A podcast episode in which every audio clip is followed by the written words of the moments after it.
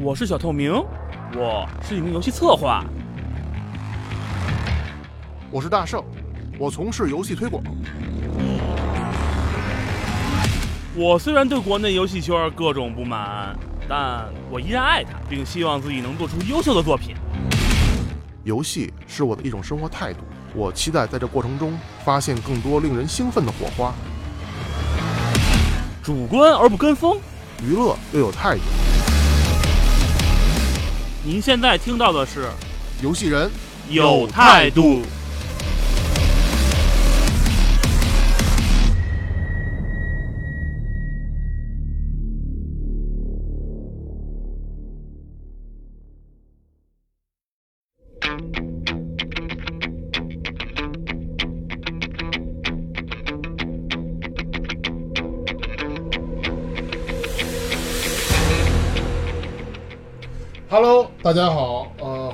收听这一期的游戏人有态度，我是主播大圣，我是小透明。今天是我跟小透明同学策划了一期非常专业一些的批判性的，我们以批判性的眼光看待了这看待了这件事儿的一个一期节目。节目对，这个也是反映我们整个行业游戏行业，呃，不光是国内游戏行业，呃，但是现在主流应该是集中在国内，可能比较明显。对，或者说，因为国内游戏行业这几年大量的发展，导致的它可能集中的爆出了这些问题。对，就是山寨这个事儿。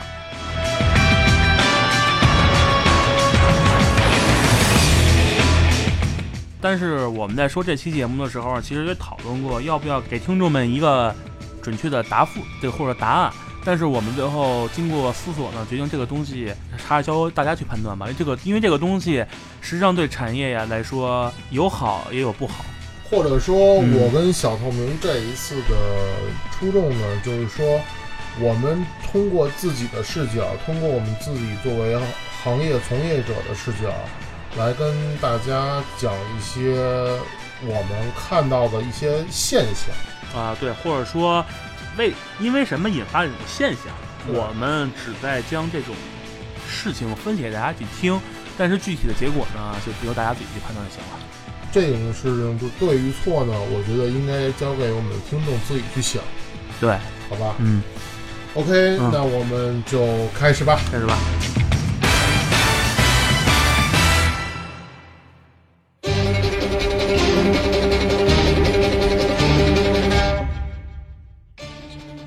我们先来说一下定义吧。首先呢，山寨的定义，我是我个人或者说我的一个理解就是，是指在创意、设定、图像、音效、UI 就是界面和代码方面等直接盗用，而且企图而且采用带有混淆视听意图的名字命名和进行宣传推广等违法或者打法律擦边球的行为。嗯哼，有一个很重要的问题就是界定山寨的，就是这个标准。我上面说这个标准嗯，是一个行为的本身，就这个行为是违法，或者说我们山寨这个行为，然而不是它的后果。哦，嗯，然后而且无论是否在法律管辖范围之内，对于知识产权构成了侵害，无论是否引发了诉讼，只要构成了抄袭、盗用和试图冒名顶替，我们就把它称为山寨作品。而且最重要的是，我们现在在这个定义中，我们把跟风换皮的作品，而且完全没有原创部分的，嗯，我们把它都称为山寨作品。然后呢，我们再说说借鉴，我这边下的定义是，其实它和山寨比较类似，嗯但是它也有一些区别吧。我们在这里先把借鉴行为我下个定义，我是指它同时满足了第一个，仅仅是一同类游戏的概念上的模仿，而不是去完全的抄袭，明白。就是完全的 copy。嗯然后还有一种呢，就是游戏包装和对和你的目标游戏完全不同的，哈，就是说白了就不是跟它不能有高高度重叠行为。就是游戏类型不一样。呃，不是，是包装，外包包装装就是各种美术啦这种东西。明白。还有一点呢，就是必须不能存在任何侵权的部分，而且必须包含有原创的模块。嗯但是这个原创模块呢，我个人的定义它是仅限于系统玩法。嗯美术部分，嗯，由于我不太理解，所以我没有办法给它加一个更准确的定义。至于原创部分呢，我们可能在这里头下一个比较严格的意义，就是完全原创，从音乐到代码到玩法，从无到有。对。当然，这个是一个特别严格的定义啊。对，我们只是说的是一个现象。对对对，只是说我给它下来，我这边在这个今天的内容当中，我给它下了一个定义。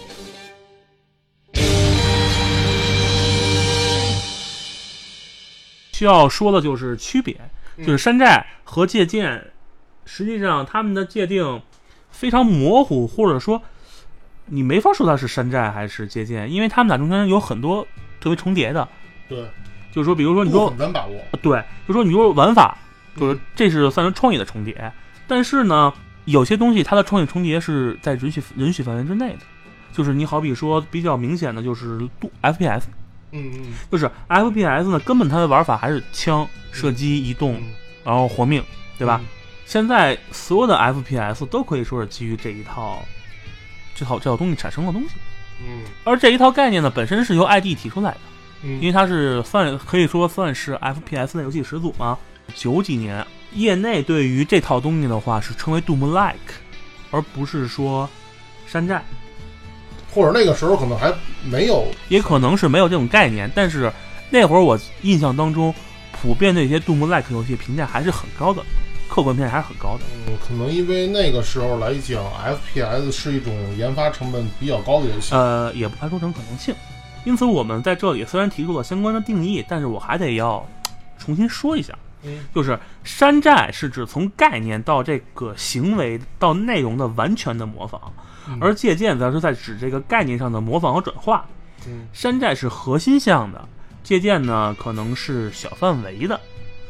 呃，山寨是比较全面，嗯，可能不仅包括游戏内容，还有包包装、包括宣传等等等等。那个借鉴可以是持续性无明显时间节点的，而山寨呢，时间效性是比较强的，就是比较跟风，哦，跟风。然后呢，而且就是文化产品的这种特殊性，导致我们现在没有没没法很明确的去做个定义，甚至在分类的时候呢，也非常容易产生一种迷惑性。所以在后面的内容里面呢，可能会有分类错误或者与。听众，您的理解呢有差异的情况，因此我们希望说听众朋友们在这个问题上稍微灵活的处理。当然，也欢迎您在评论当中提出我们的错误，我们来进行探讨这个分类或者说我们的错误的观点。对，嗯，就是这样的。因为这个东西主要是还是无法像之前游戏中比有有一个很明确判断方式。没错，没错。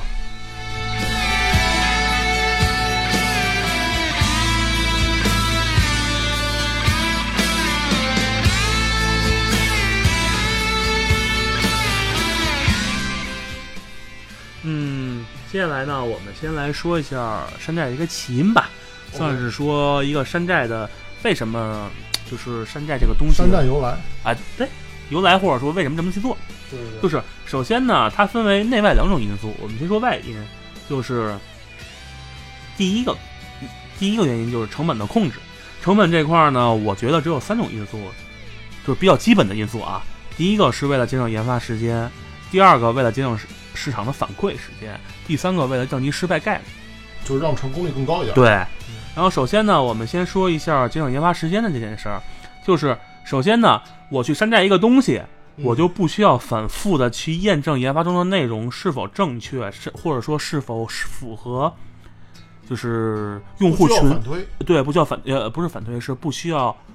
用户去验证用户是否欢迎这个东西。就是我可能不需要考那么多考虑那么多东西，就是一个大类还是方向是对的。对对对，然后甚至呢，我不需要额外的去考虑这个东西的逻辑性，因为我是直接拿过来用嘛。对。然后只要将我的这个目标游戏进行一个逆向思考，去推它的东西，或者说我直接把这个我的目标这山就是目标游戏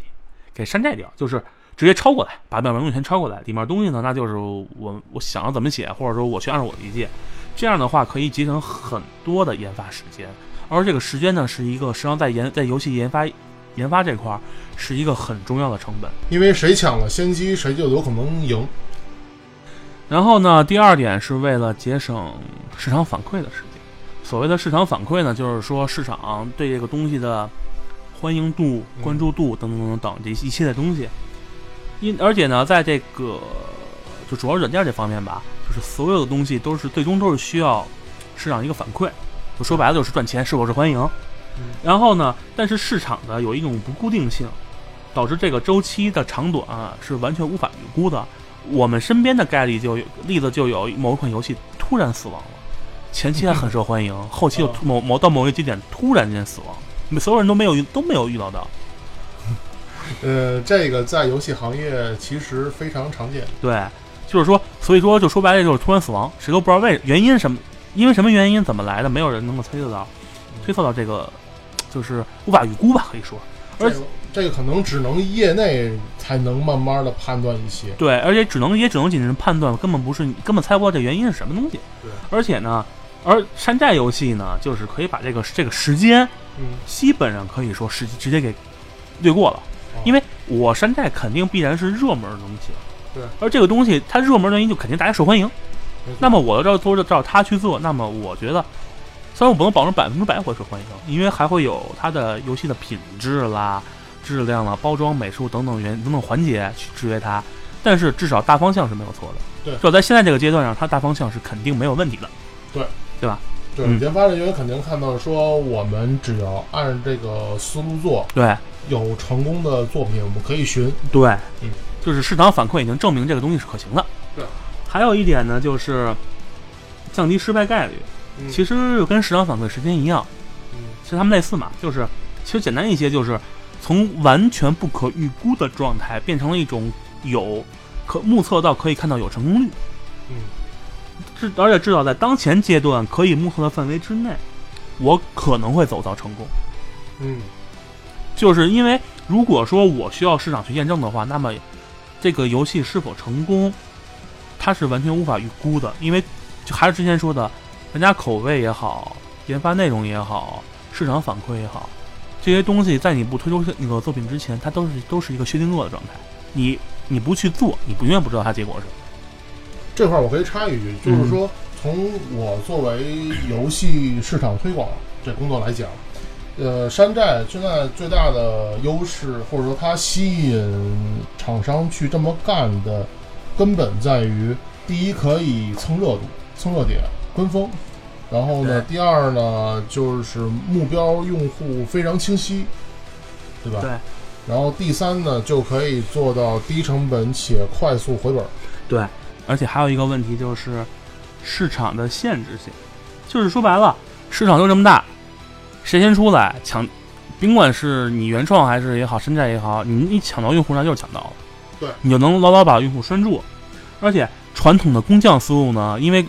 是花消耗很长的时间去研发一款精品游戏，我们在这里是要说的，并不是觉得这种东西不对，只是说它在这个当前这种山寨情况下是不适合这个市场的。说白了就是我的一个一个创意，一个 idea，在三个月之内非常牛逼，是一个就是亮点。但是我们不能不能确定它在一年以后，它是否还是一个非常漂亮的 idea。有可能在这一年之内，有很多的厂商或者说设计者已经想出比我更好那种 idea。因为我在从业当中就有过这种经验，我当时跟我们领导提出一个通缉令的概念。嗯我当时说这个东西我听肯定很好玩儿，而当时我能看到的部分是没有任何东西采用的。嗯然后我们领导当时是因为我忘了因为什么原因了，反正没有采用，但无非就是市场反馈的问题。嗯然后后来三个月以后，剑三就推出了这个这个系统。当然，我不是说指责他们去抄我，我只是想说这么一个时效时效性的问题。我我觉得，我觉得是可能剑三雇佣了这个《盗梦空间》里边的团队，在你脑子里植了什么东西。而且还有一个问题就是，市场的反馈和用户的习惯会导致长时间制作的东西一旦失败以后，就是如果失败了，我作为制作方，它的后果我可能完全无力承担。就是，而短平快的东西，因为这些用户买账，而且可以立刻的就可以不能说立刻吧，就是在国内而言，只要你山寨这个东西你上去了，还尚可。我说的尚可就是可能。在一些核心玩家眼里看，核心玩家眼里看来，这东就是垃圾。但是在中国这种比较畸形的市场里头，只要有一台山寨东西上去了，那么不管如何，只要我的成本低，那么我还是可以获利的。而且从从资本角度，或者说我的就刚才说的存活角度，我去考虑这件事儿的话，我创新的意义是什么？我创新的话，动力很低。呃对我创新，我并不能保证我抢到这个市场，甚至不能保证我的存活，那么我还不如去山寨，对吧？是这样，小透明呢，现在说的这个问题呢，我就是想说两句。嗯呃，现在国际大厂呢，现在能做到像暴雪那样跳票的，几乎就很少，甚至没有了，已经嗯，现在不，现在是这样的，就是所有的大厂都不敢跳。一旦出现问题，嗯，要么直接砍掉，要么就是，除非你的制作人的威信很高，他才能把强行把项目拖起来。但是如果失败了，那么往往伴随你就滚蛋了。呃，我跟你我我这块儿说几个可能大家都比较清晰的例子啊，就是，呃，二零一三年那个 Xbox One 首发的时候，有一款特别牛逼的这个动作类呃游戏，叫做 ROSE 罗马之子，它是由那个孤岛危机这个厂商来开发的，啊就是那个 Crysis 这个厂商来开发的。当时它的动作系统，还有那个呃，就是击杀系统，然后这个包括整个的游戏画面，真的是非常非常的出色，而且无论是美术啊还是游戏性，我觉得当时对于我来讲就简直是再喜欢不过了。而且它得到了微软的第一方的支持，作为 Xbox One 首发的这个呃独占游戏啊，它也是真的就是跟泰坦佛一样，就是呃获得了很多赞誉。但很可惜呢，这款游戏的研发成本过于高，过于高呢，导致就是说后来，嗯，Crysis 呢，就是因为被这款产品长线拖的有点儿就拖不了了，最后申请破产了。最后申请破产之后呢，就被我国的腾讯给收购了。呃，当然这个腾讯收购也好不好，我们先放在一边啊，这个东西我们不要说，只是想说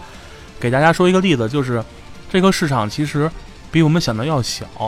对，尤其是现在高成本制作的游戏，其实风险越来越大。而且还有一个可以说就是忍龙，嗯忍龙硫酸脸从忍龙二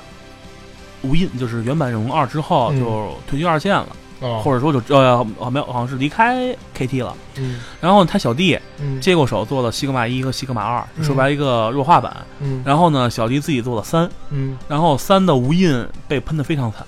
因为嗯。说白了，这个东西不是说他小弟没有能力，是只是因为他可能他的理念是另外一种理念，就是不能让这个用户群体满意，哦，明白了。然后呢就是在三失败之后呢，做了一个补救的刀刀锋刀锋边缘，算是强化强化版，嗯。但是呢，就是只能说是十里面挑一朵好吃点给你，但是然后之后，嗯。然后小弟就被边缘化了，因为这个失败让就是这个失败让忍龙的口，就是忍龙这口口碑就完全下滑了对，然后就 KT 直接把它给赶一边儿去了。这个 IP 可能就是再不挽救就对废了。对对，其实现在像这种情况在游戏圈非常多。再举一个最简单的最近的例子吧，嗯就是丹麦游戏公司 IO，IO 被 SE 给抛弃了。啊他们知道做过什么吧？啊杀手四十七。啊其实这是一款我非常喜欢的一个 IP 啊，包括他们之前做的那个呃凯恩里林奇，我也很我也嗯我也很喜欢。呃，这个就是因为他们也是嗯这几年可能因为做三 A 嘛，做三 A 的做的比较狠，然后嗯确实成本这块儿也是拖的拖不起了嘛。包括现在后来又出了很多 Go 系列的嘛，，Go 哦哦，就是移动版的的那个，其实很休闲的，嗯其实倒销量还可以。这也正说明，就是说现在这个市场，嗯嗯，三 A 的其实已经基本上趋近饱和了。现在三 A 就是扯一点儿，扯一点儿多的，就是因为三 A 的实际上所谓的三 A 是高成本研发，对而这个成本呢，现在就是随着平台的提升，嗯包括画面的追求、嗯精致和或者说什么各种原因吧，导致每一款游戏的成本越来越高。就是一旦一款项目做砸了，嗯那么前期投入的成本可以说完全没法回收。嗯就在它在在它推出之前，这个成本能不能回收出来，没有任何人会知道。没错，是这样的。特别是这些大厂比较出名出了名的大厂，你像 S.E、卡普空、嗯 KT 可能都还是比较二线化了。嗯，然后任天堂，任天堂其实还好，他们他们的他们他们不是推出这种，不是推出那种完全画质。嗯，这个东西我们可以到反正后面再说一下，因为嗯这块儿我们就肯定要了了解到聊到那个任天堂的任天堂的权利金制度。对，这个是的。然后呢，你像什么暴雪、嗯 E A A E E E A 都那什么都算了吧，算了吧。E A 是这样，我觉得 E A 第一，它是一个很强大的财团，它后面有一个团队的支撑。第二呢，它旗下有很多知名的 IP，就算这个 IP 已经被毁成无数样子，比如说《嗯，极品飞车 》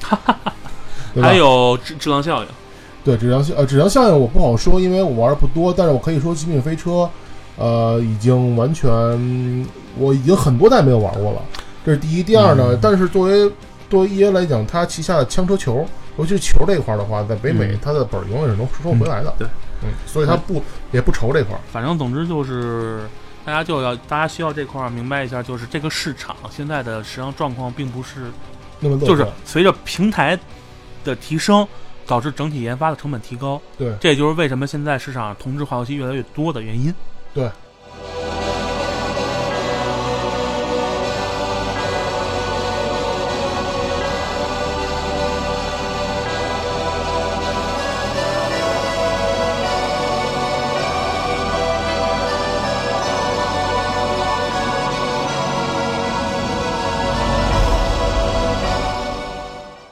说点资本问题，就是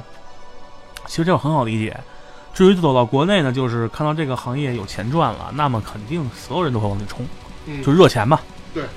而这些资本呢，大多数都是为了跟风赚钱，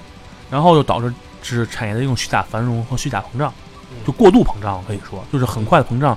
说白了就是泡沫，对，资本泡沫。嗯然后呢，产业的快速膨胀带来的后果就是市场被非常迅速的分割掉。嗯，就是可能因为在一开始大家东西都玩的非常少，对。你只要超了，那么我没得玩，我可能会我可能玩 A 游戏玩腻了，我去我去玩 B 游戏了就可以，对。对吧？而产业快速膨胀带来的后果呢，就是市场被非常快速的分割掉，就是投资方嘛，看到这个我根我没有办法赚钱，嗯。那么我肯定会为了我的钱着想，我去逼迫我就是被投资方嗯。去山寨，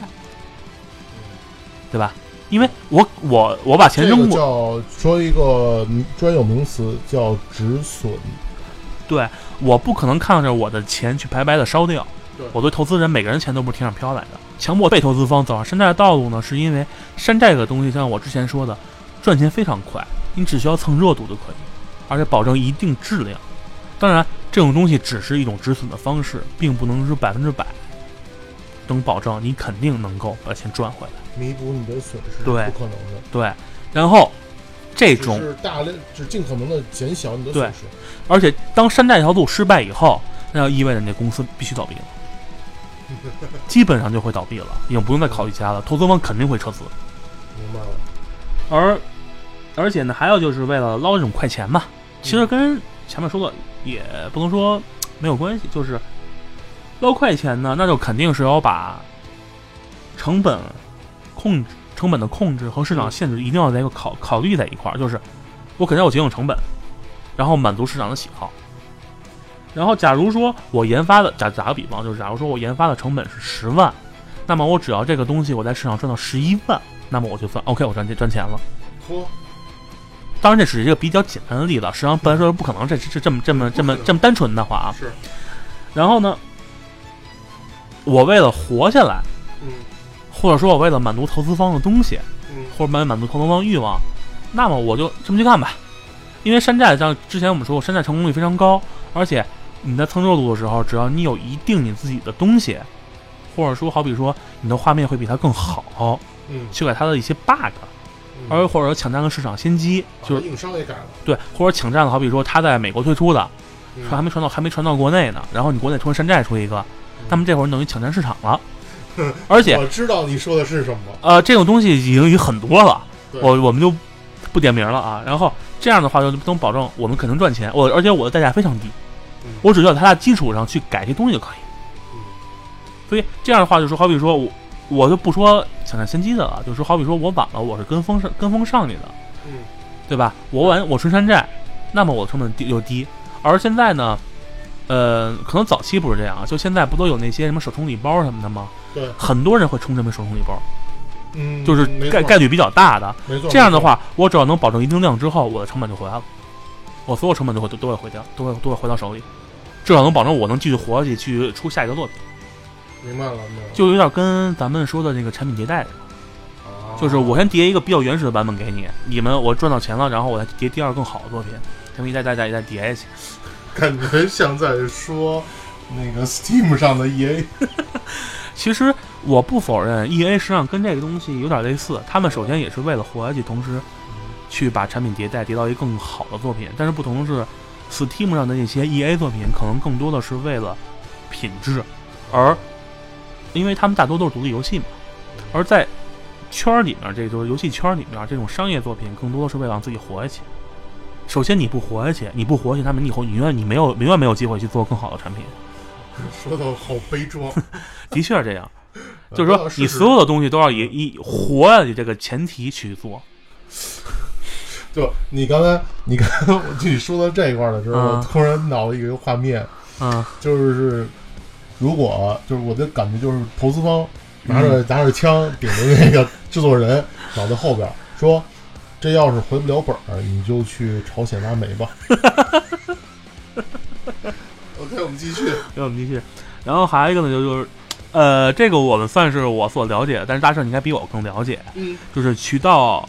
对这个产品的把控和卡壳。哦这个这个是国内一个比较恶心人，或者说比较险恶，也是国内游戏圈儿就这个圈儿里头比较不容易起来的一个原因，我觉得，而且还是比较重要的原因，因为他们他们这种行为导致很多小公司根本就没有办法去做一些东西。呃，这个事情呢，我我觉得小透明同学说的是是是个这个事实，嗯我也不是说为谁洗地啊，但我就是说，因为现在其实手游嘛，手游最开始出来的时候，就是它研发成本比较低嘛，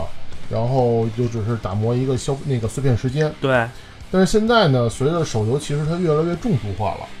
手游重度化、核心化了之后，它的成本其实也是水涨船高的。比如说，嗯，像现在就是画面还有游戏都非常手都非常好的那种，像阴阳师，对然后像王者荣耀，这些都是品质很不错的游戏，对他，们研发成本一点都不低。对，呃，呃，顺便我说一下，阴阳师在网易的产品评级里面是比较低的一个产品，但是它的赚钱度达到了达到了 S。啊，我们好像说了有些什么东西。呃，我觉得有，我觉得，我觉得我们可以未来有一期，我们可以讨论一下那些行从业者的那个收入问题。哦，我能再多说两句，就是说，其实在国内呢，作为一个独立的游戏开发公司来说，你只能听从渠道的对你的一些要求，因为渠道最终，嗯，是是走他们的这个方式来销售你的游戏。就是相当于卡着你的卡着你的那个命脉，而且国内渠道就那么几个大渠道，对，小渠道的话，你不可能指望他们去给你能有多少用户量导进来。说白了就是，你可以可以这么理解，渠道呢就是一大门，嗯，而渠道就是说给你修多修多宽的路，是把在他们的手里，他们不给你修路，不会修到你家门口，那么人就永远永远进不来。那当然不是说这东西不是绝对的，因为毕竟还有野道这条路，但是这种东西毕竟你不像他给你修条路修条路通到你家门口那么快，那么迅速能那么尽量。呃，如果没有渠道的话，如果渠道不给你修路的话，有些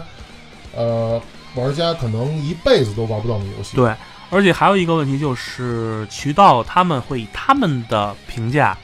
他们的喜好去评去排你的游戏，没错。就是说他们会给你提出意见，让你修改。嗯，虽然美其名曰为意见，但实际上我觉得就相当于按照改良他们需要的东西。对，这东西是一种比较，就是比较让人恶心的事情，但是也没有办法。但其实在这个时候，嗯游戏公司已经成为乙方了，对，这是乙方。就只能抱那个渠道爸爸大腿了。对，然后还有一个就是，其实这块儿还得说到，就是一些商店，嗯就是我们只说一些官方商店吧，嗯就是谷歌商店和那个苹果商店，嗯就是排行榜的问题。嗯就是其实，嗯，苹果这些排行榜，包括商店，实际上是打了国内那些所谓渠道的一个那什么脸，哦，算是他们打的脸的。因为苹果渠道相对来说，它的管理会更严一些，而且比较开放。它不会说因为他们的喜好，只要你不违反他们基本基本的那个什么基本问题，他们并不会管你去怎么去放这个东西，对吧？呃，但是呢，我正正所谓这个上有政策，下有对策。对，然后国内的这个所有的呃，其实不光包括游戏的，还有包括这个互联网应用这些 APP 的这些运营这些同学们呢，他们研究出了一套 ASO 的系统，就是说优化苹果商店的搜索系统。对，就是你看那种超长的名字和各种奇怪的名字，还有那个包含了你所有关键词。啊，对，就是很奇怪，就是你会觉得这个明明一个游戏，好比说六个字儿就够了，它非要其他长状，什么全国民第一了，这个那个了，这个那个什么牛逼的，什么什么超性感的，什么的变态的，反正就总之一大堆奇怪的东西给你放在上面。而苹果对这东西实际上是没有没有管理权限的，它只会判断你是否里面包含了不符合他们规定的东西，只对要包含了，没没没包含，没包含，那么你就随便上，我并不会管你。对，而且这块儿你还要说的就是刷榜。刷榜，呃，刷榜呢，我觉得就是一个行业的怎么讲呢，就是一个现状吧。我觉得我没办法说它对与错，因为我觉得，呃，刷榜公司的存在，正因为可能是国内国内游戏圈或者说整个游戏圈都会。我更我更正一下啊，就嗯刷榜这种行为，理论上来说，就说 Apple Store 或者 G Store 嗯，应该不仅仅是国内公司会这么干，对，只是说咱们可能更多的接触国内，所以更了解。对就是国外实际上也有相关的，肯定会有，包括苹果自己也会做金蛋排名。嗯，苹果还好，上还尚可，就不会太不会太嚣张，他们会有一定控制性的。至于刷榜为什么这么猖狂，或者说其实苹果它实际上最近也改过一次排行榜的逻辑，对吧？对，正好 iOS 十一发布之后嘛，它的排行榜被弱化了，把它排名包括它的搜索都被弱化了。对，但是就说为什么这些厂商会这么重视排名？因为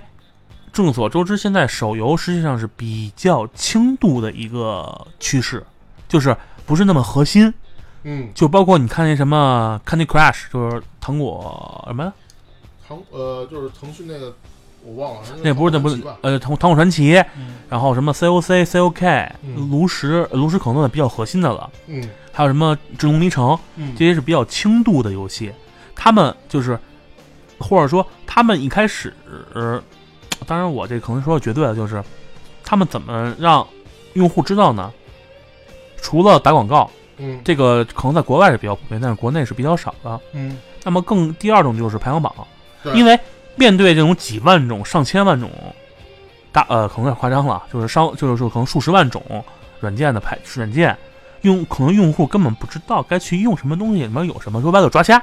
对，排行榜的作用实际上是起一个索引，它的初衷是为了告诉用户这个东西可能比较好，就是当然我们现在是只说了一个概念啊，并不是说像均每一种。然后呢，可能很多人一进到这个排行榜以后，第一件事是把它排行榜先浏览一遍，或者说直接下最就好比说我可能心里有一个范围，先下版先下前十的作品，不管它好不好玩，总之我先下来了。对，而刷榜就是刷榜的目的在于更多的被人关注到，或者说引诱你下载，去发现更多的去获得潜在的，就是说获得更多野生用户。至于能不能转化成潜在用户，就看他玩家自己的口味了。对，就这么一个概念没错。对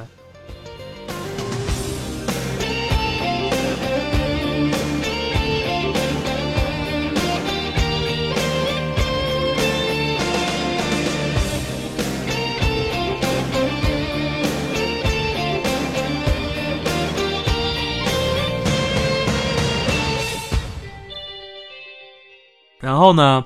就要说到这个行业的畸形发展了。实际上，嗯，我是因为作为一个业内人，就是说从业者呢，实际上我不，我我不是很想这么说这个行业，但是这个行业呢，的确在经过了乱战，早期的乱战之后，就是安卓机刚出来那会儿，嗯，地图安卓机，对安卓就低端安卓机出来之后，是经过就是算是应该如果以安卓版本区分的话，应该是在五点零之前嗯是一种很乱战的状态，嗯就是非常乱。然后呢，其实现在已经慢慢有序化了，但是整体来看呢，还是一个比较畸形的状态。主要是当年的安卓它没有一个相对成熟的呃市场渠道，包括因为大家众所周知，呃，谷歌商店是需要爬梯子啊、叫不叫爬梯子，叫科学上网。啊，对啊，就是然后呢，就是加上其实这块就要说谷歌这个问题了，就是安卓市场这个生态环境这么乱，一切因为它的开放，但是安卓能够成功也是因为它的开放，嗯，没错，对？吧？啊，当然这东西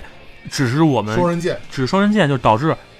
特别是国，就说国我国外市场我先不说了，我们说国内市场，导致这个行业畸形了，开始就是整个整个行业都浮躁了。为什么？因为成功的非常快，就是每个人都希望看到看到这个机会了，我的就是来钱来太快了，对，就是我们每个人来钱来太快，每个人就是每个团队都希望很快的就是成功，就你赶紧捞到钱。就是你看，像是如果平台这种的话，需要经过发行方审核的，对，就是或者说他拿出一大头的分成，对，而这种安卓这种渠道呢，就是那种随便，嗯，只要你有自己渠道，你就随便就让它下载，嗯就很快，就没有这种门槛儿。然后呢，就导致一旦这个团队将很多团队将他定的目标定为了快速成功或者赚钱，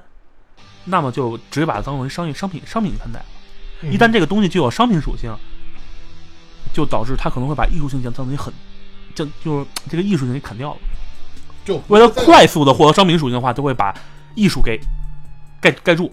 或者说就没有那么多所谓的匠匠人心态了，对，因为艺术品是需要那个反复打磨的，对，而商品呢，保证有技术基础属使用基础属性就可以，对。有基础属性。对就是商商品是允许有很多瑕疵的，对对对，而且商品呢，那么它的最重要的一个东西就是赚钱。对，所有的设计，那么我都是围绕钱来考虑的，而且就但而且现在行业现在好多了，以前就是完全就是钱是指标，嗯。能赚到多少钱，能赚到钱的作品就是好作品。嗯，我甭管我的设计多么不科学，多么垃圾，只要你能赚到钱，那么肯定就有人捧你臭脚，百分之一百会有人捧你臭。猫白猫，对，能赚到钱，那就肯定会有人捧你臭脚。嗯，就是以前一些页游，你知道吧？我明白，页游那东西就是当初我们在研发的时候，我们老大就说你照着邮抄，他们成不成，但赚到钱了，我们说就这就是赚钱。当然，我不是批评我们我们老大这种态度，嗯我现在挺挺好的，挺实际的，就很对，我觉得挺好的，是很实际，就是说，包括现在我在研发当中，我也会把这东西去当成一个目标根本理念，根本理念了，就算是盈利是第一位，对，必须要盈利。就是说，至少我在公司做的时候，我肯定我只能去这么去做，因为它需要盈利，对，对吧？而且，就像我说的，既然我山寨东西能赚钱，那我原创的意义是什么？既然对于大部分公司，大部分公司啊，既然快钱来的那么容易，对。干嘛我还要辛苦的去干？对，就是大家都山寨以后，而且就像我之前说的，可能会有小规模的原创。嗯，而这个原创呢，可能恰好的把某些真心去打磨艺术品的团队的点子给用掉了，会导致他后来上的时候会被人认为是山寨，就因为这一点会会被人去认为山寨，对。对吧？然后就导致这种东西就慢慢被这个行业淘汰掉了。就说白了，劣币驱逐良驱逐良币。呃，而且呢，嗯只要你被打上过山寨的这个烙印，对，你这个团队这一辈子就很难再翻身了。你也不是说不翻不难难翻身，就重要的是你会被玩家打上这么一个就是概念，这东西做成什么什么都不成了，就先入先入为主了。明白？即使你原创也是。其实最简单、最明显的例子就是腾讯。对，对，腾讯现在呃说白了，他的现在我对他的作品有有很大改观，他很多东西还是很有本土化本土化，就是他他的本土化，他的思路，他的思路非常清晰，而且知道该怎么做，而且很让就说。就是我作为一个也也算是 不收钱的那个软文吧，水水军吧，就是他们最近出的魂斗魂斗罗我也玩了。嗯，我一开始我实际上对他们是很不信任的，很不屑，而甚至很不屑。很不屑，但是我玩后我觉得游戏还很好玩，就是呃可能当然跟那个主机平台上魂斗罗肯定有区别，因为因为我一开始当时对它的期望并不高，但是我实际玩后实际玩了以后，发现它的成它的就是设计，嗯，包括手感、体验。体验，还有一些爽快度，就是说我这么说吧，它继承了元祖魂斗罗的百分之七十以上的核心内容，然后加上了不少，但是它加入了不少页游的东西。这东西是没有办法，是一它毕竟是一个网游、对，没错。手游、手机网络游戏，对，就是这么。而而且我我想说的就是，我觉得腾讯这几年最让我最大的改观，就应该是《使命召唤 Online》了。这款游戏我到现在还在玩，我觉得确实是我玩过腾讯系可能是体验最好的一款 FPS 了。反正总之就是，我只是说举腾讯身上，大家举一个例子，就是国内就是很喜欢，黑腾讯这点历史呃，不是黑腾讯，就是给人给一东西公给一个东西扣上帽子以后，贴签儿呗，贴签儿，贴上以后他就恨不得他永世不能翻身。但是这个东西实际上就是一个，也算是国内的导致这个圈子浮躁的一个原因。我认为觉得畸形或者浮躁就是所谓的破罐子破摔了。对，有些团队可能其实早期确实有自己的想法，但是对迫于能活下去这个压力，他们不得不去先躺挣了点钱。对对对，这东西当然这这东西是好是坏呢，我们也不在这下定义。我只能说我个人来说，现在对于腾讯的确是在改观，对他的印象，就是感觉他还还是有一定能力的。还是有积极的一方面。对对对，当然至于听众呢，觉得他不好，我们也是没有办法的，因为每个呃说白了，一千个多，一千个一一千个一千个人心中有一千个哈姆雷特，我没法，我们没有办法统一他的思想，只是在传达我们的对他的一个理解。起码作为行业人来说，我嗯们看到的事实是这个样子。对。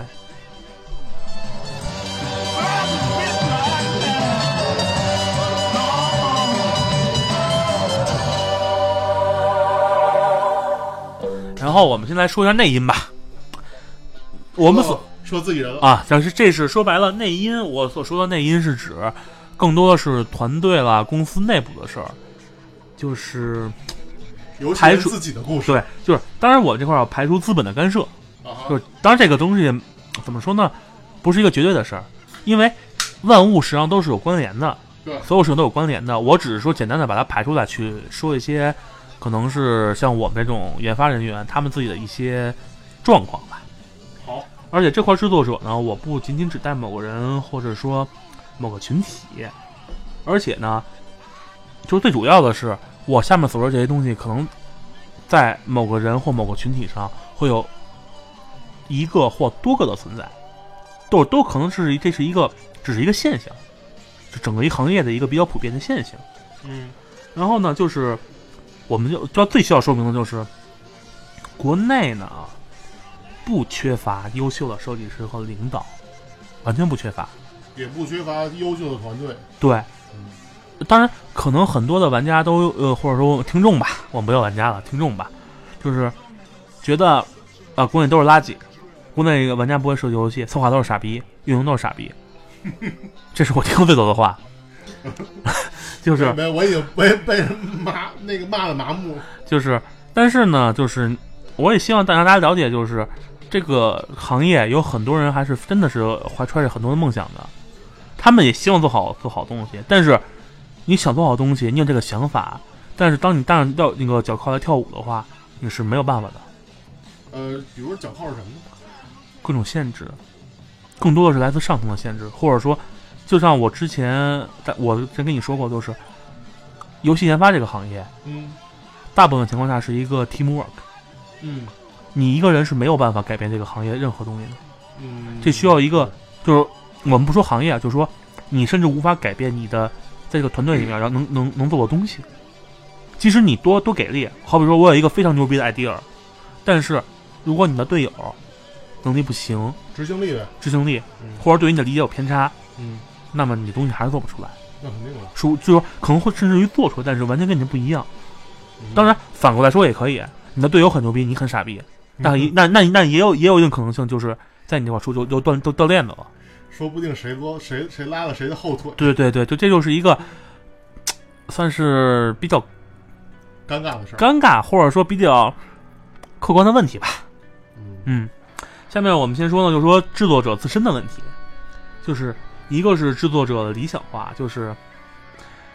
就像刚才我说的，就是每个人都会觉得自己是一牛逼的制作者，嗯，在他们没有进入行业的时候，这种 不好意思啊，对不起啊，对不起啊，我是傻逼啊，对不起，真对不起啊。没关系，我这儿了。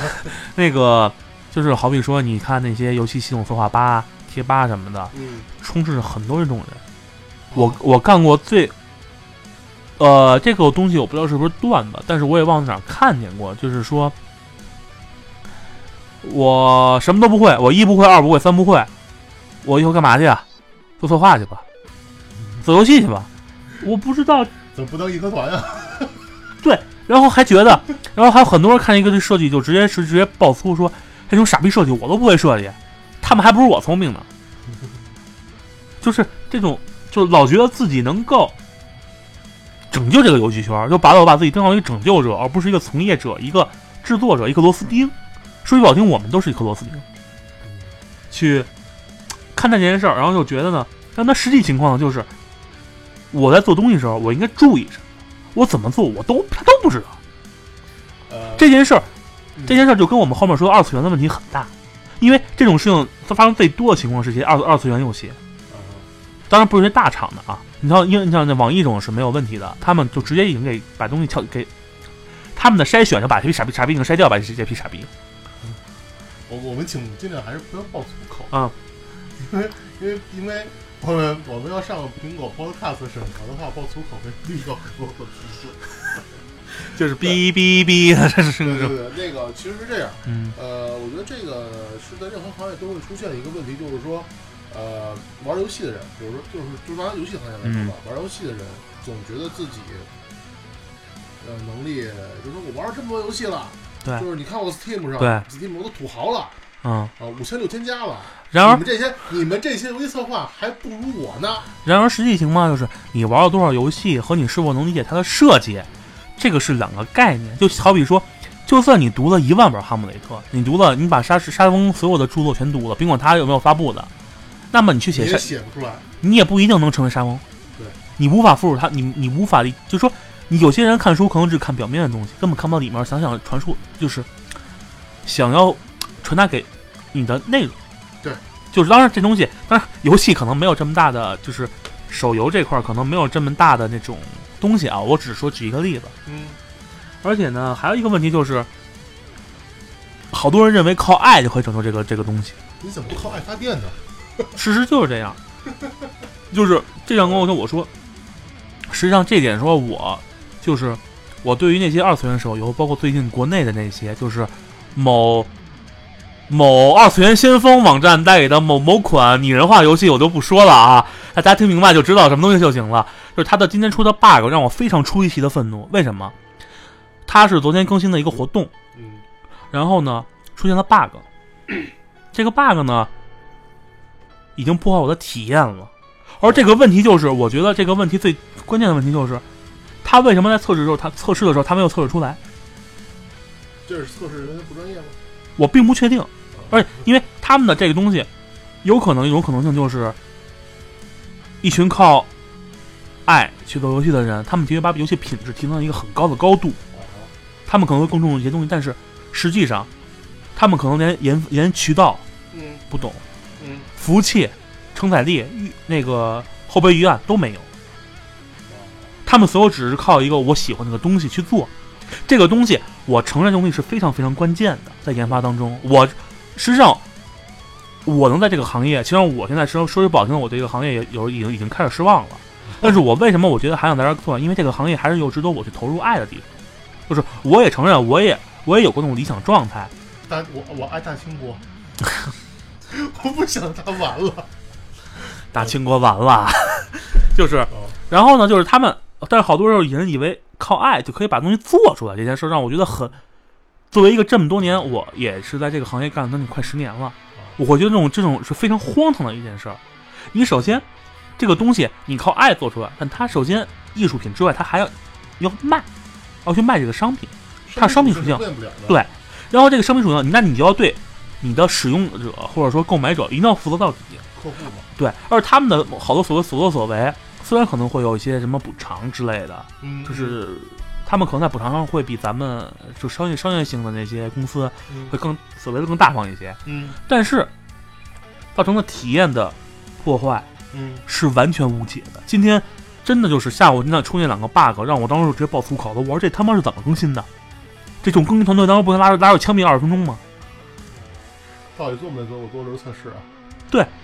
就而且就这种东西让人感觉就是一种，我觉得标准流程在哪里？好吧，真的这难道不是标准流程吗？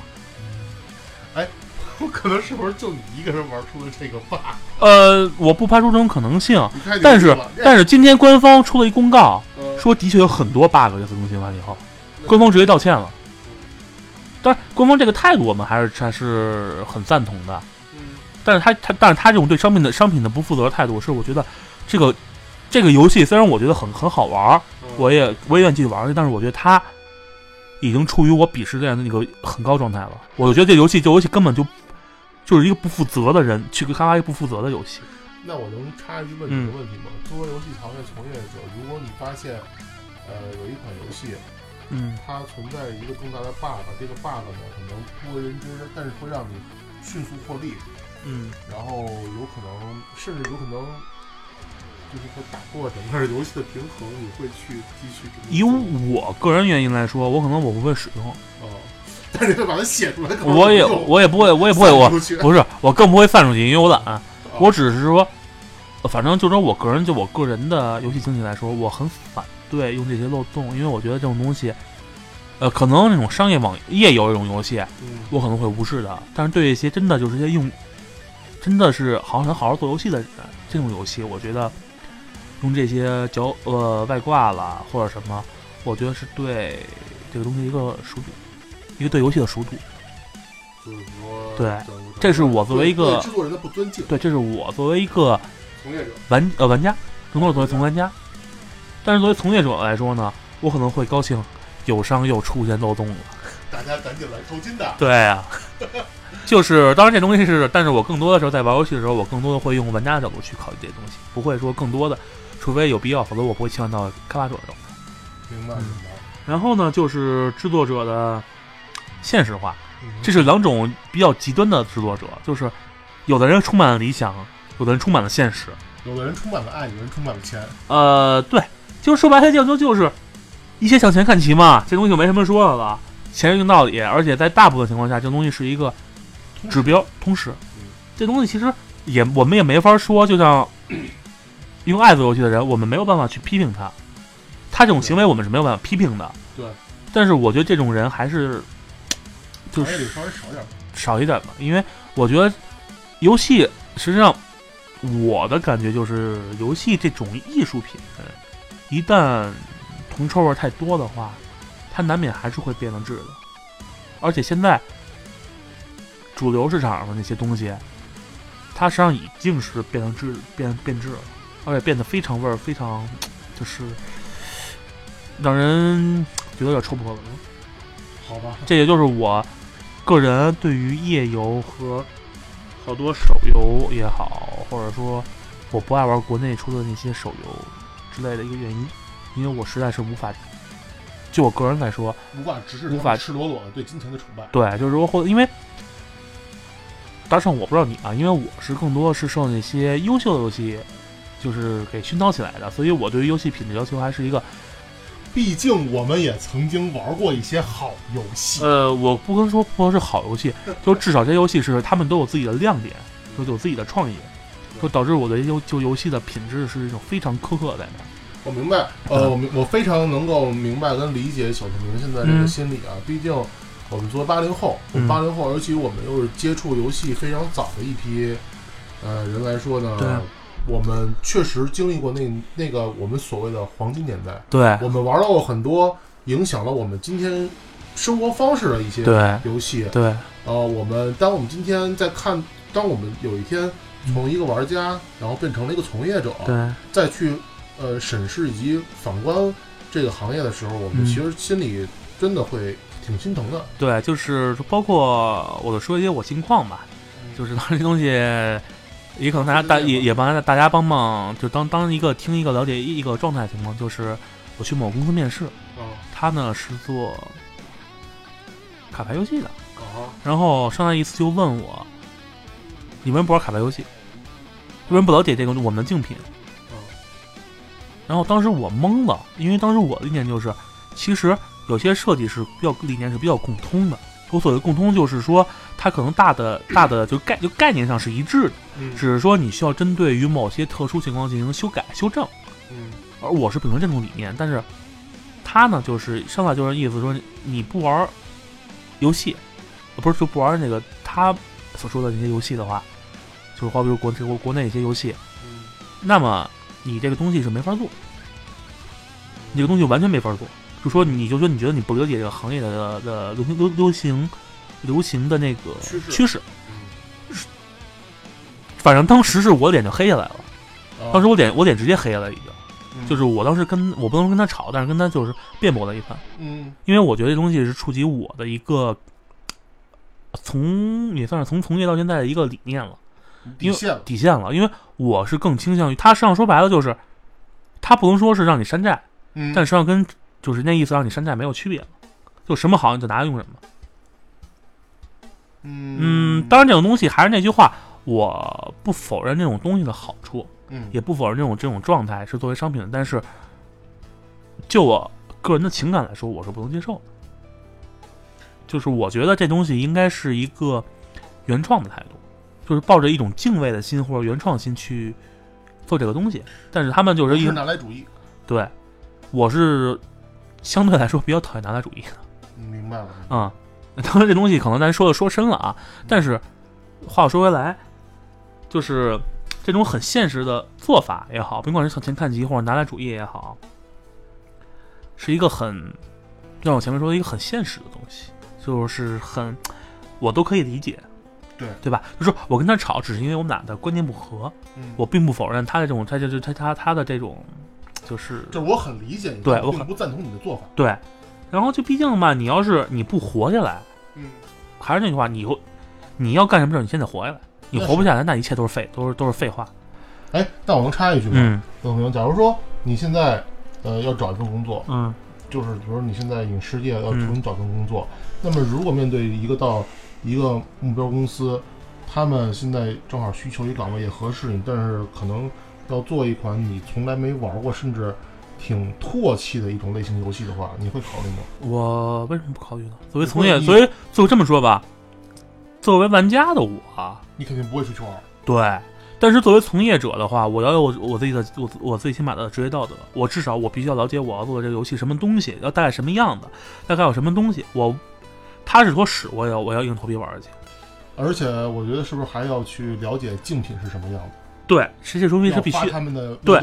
对，这种东西是肯定需要了解的，只是说以我个人身份不同去看待这件事儿吧。就是已经不再是一个玩家的身份对对对因为我不可能以为一个玩家的心态我去做一个东西，那么多的东西根本没法去做，没法去玩。对就就不职业了，对。我往回兜一下啊，就是刚才说理想化的东西，嗯我觉得他们很多人还是拿一种玩家的态度去做这个游戏。哦，这种东西，我觉得是一个对于就是一个职业，我觉得这些人的职业道德，在某些意在某些方面上来说是有缺陷的。嗯他们没有把一个作为一个制作者应该干的事儿干到家。你制作者保证的就是第一个，你要对你投投资人负责；对，第二个你要对你的顾客负责；对，第三个就要对你对你的团队负责。对，而这种这个这个顺序，是一个我觉得是一个非常重要的顺序。先要保证投资人不把你砍掉，然后你要保证玩家玩你的游戏不出现任何 bug，而且还不是或者少出 bug。对，第三个你要保证你的团队的稳定性之类的，这些东西都当然这些东西都是后，这些东西是其他东西，我们就不在这儿细说了。嗯。然后呢，还有一个就是刚才说的，其实刚才也说了，就是 制作人的目光短浅。对，其实说白了，这三种东西都是业内存在的很明显的人，一种一种类型的人，嗯嗯嗯，就是还是那，他们都他们都怎么短浅啊？我想听听。就是我很牛逼啊，嗯我是我只玩过手游，我只玩过仙剑，我只玩过魔兽，我觉得我什么都明白了。我告诉你，我老子玩过仙剑，仙剑天下第一，他还不知道里面还有上面还有一个那个最终幻想，还有勇者斗恶龙，他甚至不知道还有还有那个《质量效应二》《质量效应》系列，甚至不知道还有上那个老老头老头滚动条，好好上古卷轴啊对好吧就是明明我都不理解什么叫二次元，还非要说哎我们要做什么二次元产品，还天天我觉得这不够萌那个不够萌。那么请问你知道什么叫萌吗？你知道萌的定义是什么吗？你要知道他们的口味是什么吗？这种这种人在我的身边，或者说在这个朋友这个游戏圈里面，太多太多。就是明明不是一个玩家，还要硬要装出一个自己什么都懂的状态去，半半缸子醋呗。对，半缸醋瞎逛悠。啊，就是还有一个问题就是，好比说我给美术提需求的时候，我可能会采取参考图，或者我去画什么东西，反正就总之你能理解我的意思就行了，对吧嗯？然后我可能会要求你是原创，嗯但是呢，有些情况下，有些美术啊，我是说有些代码这块儿我不太了解，所以我就把它略回去不说了。嗯但是美术这块儿呢，有的人嗯我给你 A 参考图，嗯，他真能给我回回一个 A 回来。什么东西我给他 A，啊？他给我画一 A 回来；我给他 B，他画一 B 回来。就不动脑子呗。不过脑子，完全不带脑子，就是没有自己的想法。我觉得美术这种东西实际上是一比较感性的东西。嗯我需要给你说，我认为美术的理想状态就是我给你一个东西，我给你一个 tips，给你一背景，然后你去想，嗯这应该是一比较理想状态。但是因为研发周期或者说能力问题吧，我们嗯一般都会附了一个比较靠接近参考图，然后你去自己去弄去。就我我只是给你个方向，但是具体怎么对实施应该靠你。你应该作为你作为一个美术人员来说，你应该发挥你自己最大限度的职业特点和你职业专长，对把我所给的方向完全的进行细化。对，或者说。不不是说你百分之百原创，嗯。就现在以现在这个行业圈整体美术的大部分，或者说有某些美术的能力来说，他们可能没法原创，但是至少你要让我看出你的确你想过了，你可能你觉得这东西，我觉得哪块合适，我就相当于这种证明你思你思考过了，而不是关键你就是为了去 copy 了，Ctrl C Ctrl V 了。呃，这里我想插一句，嗯。就是我之前、虽然我是做游戏市场推广的，但是我之前因为工作原因呢，我曾经跟小透明同学合作过一段时间的研发。我呢主要是制作了有两款游戏的这个全部的所有音效制作。嗯然后我之前呢在接手有一款产品的音效制作的时候，因为之前音效呢就是为什么让我制作呢？因为之前的音效团队就是外包的嘛，嗯然后拿来的东西，嗯，可能制作人觉得太不符合要求，然后希望我能给修改一下。嗯结果我拿来之后发现，他们就是针对嗯策划题的需求需求列表，嗯然后直接这随便找了一个音源库或找了一个素材库，嗯就就就直接剪吧剪吧，就甚至很多都没剪，就把就把原来的文件直接就给改了一个格式，换了个命名，就就给过来了。对，然后就说包括我们之前提交外包音乐的时候，就说过，我们当时跟我的一个同事，我们当时提出的是参考的风格是法老空的那种，就是空轨或者伊苏的那种风格音乐风格，就比较快。然后呢，让我比较生气的是，当他把东西提回来之后，我一听，我给他提回去，他改了几个调，然后给我返回来了。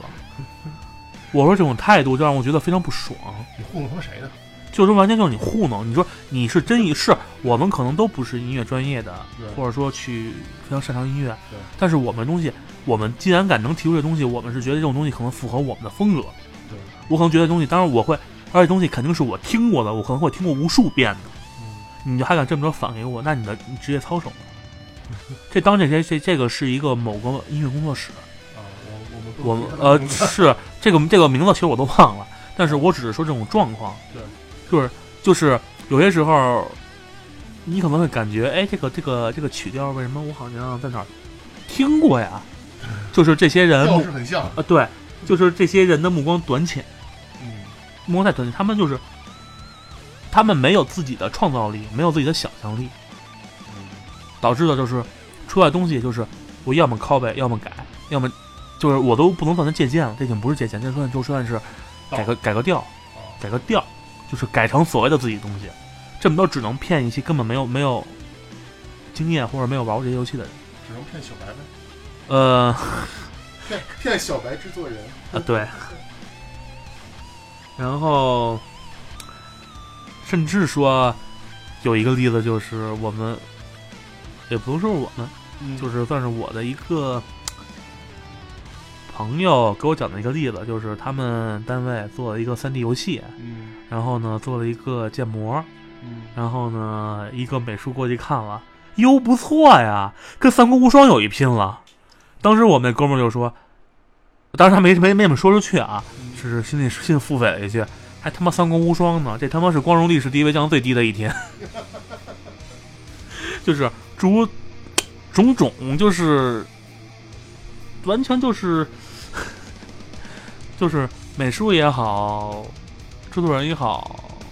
音乐创作者也好，咱目光就是太短了，或者说他的知识储备根本不够，根本不能称之为他们能为这个游戏去做一些他们应该能做的事儿。嗯，再简单的纠正呢，就是说他们根本就没用心，没用脑去做，对，就是目，就是我与其说目光短浅，压根儿就没想给你做。嗯、可以这么有可说，能有可能，也有可能就是根本就没好好做，就是把它当成一个家伙事儿，一个工作。对。然后这个东西我不知道该怎么说，嗯，就是这东西非常，如果说业有业内的同志们听到这个东西呢，欢迎对号入座一下啊，因为这个我觉得是一个很现实的问题，就是尸位素餐。啊，这个意思我就不解释了，大家明白就好。就是在其位不谋其事，在制作的时候呢，根本就不知道自己想做什么东西，啊，要怎么做，然后呢，甚至需要人去猜。然后呢，明明应该担负指挥的重任或者沟通重任的，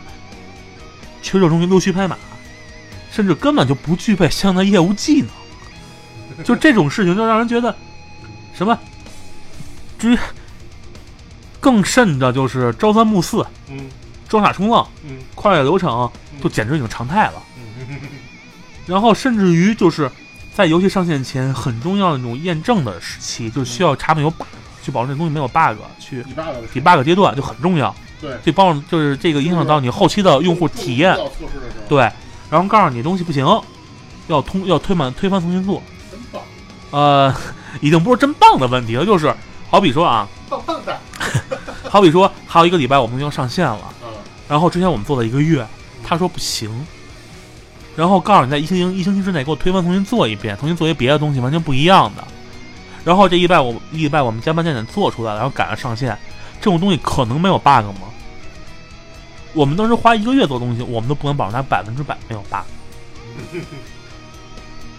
就是这种东西，我得说，真不是策划的错。策划想做是做不好，是没办法，是等于被人卡，又是被人卡着脖子了，就被人家。呵呵，然后应该很本本他应该他负责的事儿，但是他把负责的事儿丢一边儿去，他不管，说你们自己想办法，就那意思。哦，找人想办法呗。啊，那要你干嘛？那你为什么坐这个位子上？对吧？而且我就要说一点，就是那个刚才我们说 debug 七为什么说很重要？因为是基本上就正规的流程来说，我们研发号说一个月，不出意外情况下，这一个月之内应该包含有设计期、编写期，就是代码之类的，就 coding，还有什么美术提交资源，还有拼接期。然后呢，之后是 debug 期。嗯 debug 期非常重要，是因为我们正正常来说会需要进行无数种测试，对，包括可用性测试、可靠性测试，还有用户体验测试。用户体验测试说白了，它大多都是一种主观的东西嘛。对所以说这东西就是一比较模糊的。当然，我们就是可能有的公司并没有，嗯但是也是很重要反馈时期。对。然后一般情况下来说，都是上线，好比说我们一个月以后上线，至少会留出一个礼拜的缓冲期去改这些东西。就是如果没有那种大 bug 来说啊，正常来说是不会有任何推翻重新做。嗯如果我推翻重新做的话，可能会在中间的编写那块儿就直接推翻重新做了，甚至于延长上线时间。嗯，我就是就是研，这是一个研发的流程，对就是我大家介绍一下，怕大家不明白这个东西为什么那么重要。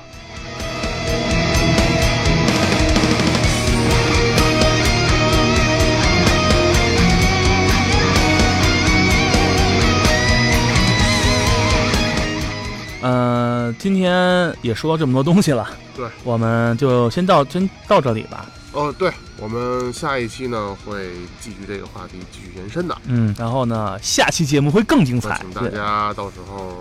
继续收听继续收听。啊。然后那就先到这里吧，拜拜。好，拜拜。